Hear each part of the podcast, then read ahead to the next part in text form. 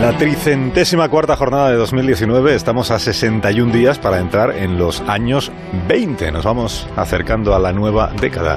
Hoy en Historia de con Javier Cancho, historia de un pionero tenebroso. Hello, everybody. Welcome to our famous Cotton Club.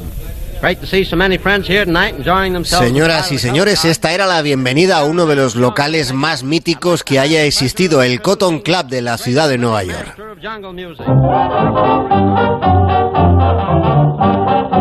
Eran los felices años 20 y por entonces Nueva York era el sitio más concurrido de todo el planeta. Hace 100 años en Manhattan se emprendía una década gloriosa, una década en la que en Nueva York se bebía a escondidas, en fiestas legendarias, en medio de la atmósfera clandestina de la ley seca. Se vestían smokines y trajes de gala en sótanos donde se interpretaba el jazz auténtico.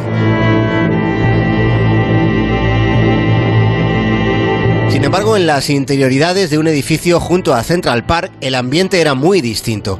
Era un lugar en el que parecía transcurrir un ritual propio de una secta. Había personas vestidas de negro que llevaban bandejas con un cuidado casi reverencial. Portaban recipientes de vidrio donde había vísceras, corazones que todavía mantenían sus pulsiones rítmicas. Fuera de ese edificio había quien pensaba que dentro se trataba de conseguir el elixir de la inmortalidad.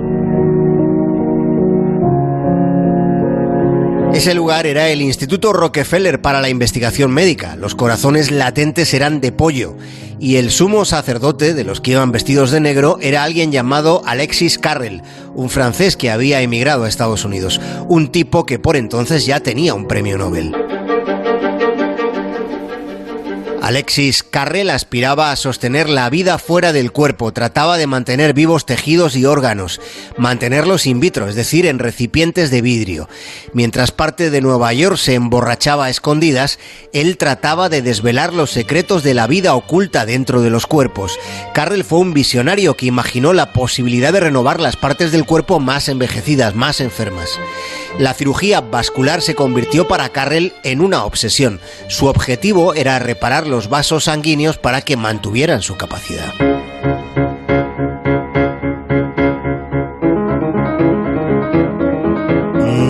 Recomendaba no confundir lo útil con lo bueno. A estas alturas no se va al médico para preguntarle si fumar es bueno o malo. Suele saber discernirse en casi todo qué es bueno y qué no.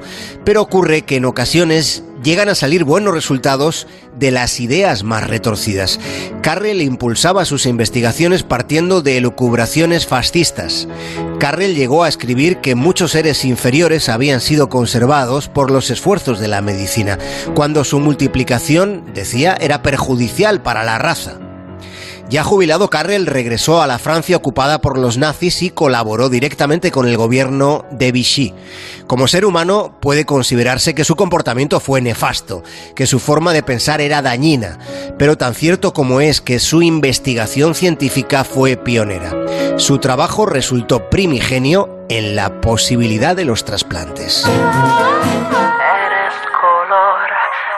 Más de uno en Onda Cero.